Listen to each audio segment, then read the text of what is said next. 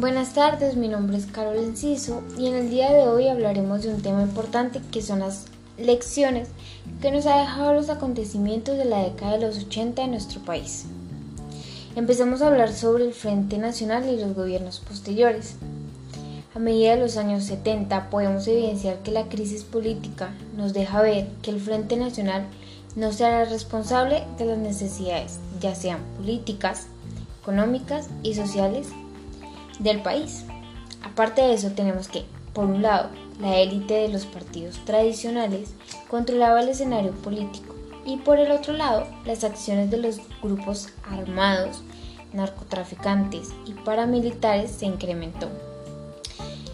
En ese entonces hubieron tres gobiernos importantes. Y hablemos primero sobre el gobierno de Alfonso López Michelsen. Él, él denominó a su gobierno como el mandato claro, desde ese entonces, desde ese entonces se eliminó la alteración presidencial y la presentación paritaria en el Congreso. Si hablamos del campo económico, López Michelsen introdujo las reformas monetarias y tributarias. Estas estaban destinadas a erradicar el déficit fiscal, el cual pues ya existía desde el gobierno de Misael Pastrona. Además de eso se se creó el plan de desarrollo, lo cual hizo que el, sector de la industria se fortaleciera y mejoró el nivel del empleo. Ahora, si hablamos sobre el gobierno de Julio César Turbay, tuvo que enfrentar varios problemas. Algunos de esos fueron las huelgas de trabajos, de trabajadores y estudiantes, el incremento del narcotráfico en varias regiones del país, entre otros más. En ese año también ocurrió que el M19 realizó dos actos que le generaron un gran protagonismo durante su presencia. Bueno, el primer caso fue el robo del Ejército Nacional de casi 7.000 armas ocurridas en 1980. Y el segundo acto fue la toma de la Embajada de República Dominicana, que esto sucedió en febrero de 1978. Por último, el gobierno de Belisario Betancourt. Este gobierno hizo frente a los narcotraficantes y especialmente al cártel de Medellín, que fue liderado por Pablo Escobar y Carlos Lender. Tiempo después, el gobierno aprobó la extradición de los narcotraficantes hacia Estados Unidos. Fue desde entonces que comenzó una guerra sangrienta entre Estados Unidos y la organización Escobar. Eso por un lado. Por el otro, si hablamos del ámbito material social, el gobierno llevó a cabo una política de apoyo para la población indígena, en la cual ésta se le otorgó gran parte de porciones de tierra. También eh, durante su gobierno se hizo el proceso de paz, ocurrió la toma del Palacio de Justicia y por último, y el más trágico, fue la tragedia de Armero. En ese entonces cada cártel manejaba aparatos de seguridad. Pablo Escobar tenía su propia escuela de sicarios en Medellín, mientras que el cártel de Rodríguez contrató ex, militares y policías.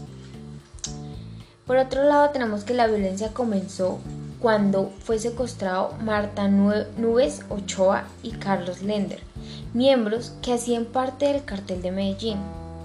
Estos fueron secuestrados por parte del M-19, hecho al cual Pablo Escobar respondió con el secuestro de 25, de 25 miembros del M-19.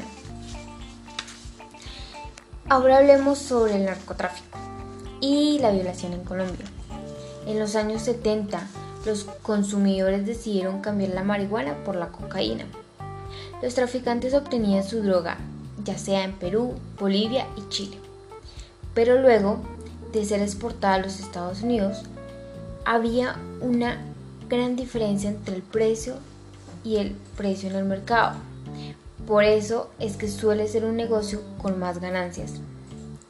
Sus organizaciones se conocían como cárteles inaudaros, los cuales Estados Unidos inundaron los Estados Unidos, país el cual les considerara, les consideraban criminales. El negocio de los cárteles también se extendió a la sociedad colombiana por medio del lavado de dinero es decir, ocultar todas las ganancias que generaba este tipo de, de drogas al venderlas. Y por medio de esta estrategia fue que Pablo Escobar ayudó a varios barrios pobres en Medellín. Bueno, ahora hablemos sobre la negociación y persecución. La postura que tomó el gobierno de Gaviara en torno a negociar con diversos grupos sociales benefició también a los cárteles. Esto se debe ya que en la nueva constitución no se incluyó la extradición, lo cual acogía la principal demanda de los narcotraficantes. Pablo Escobar se entregó a la policía, pero su organización seguía en pie, ya que éste lo seguía liderando en la cárcel, el que tiempo después logró fugarse. La violencia aumentó en ese entonces hasta que las autoridades ubicaron y ejecutaron a Pablo Escobar. Bueno, eso ha sido todo por hoy. Espero les haya interesado y sea de su grado y nos vemos en otra ocasión. Gracias.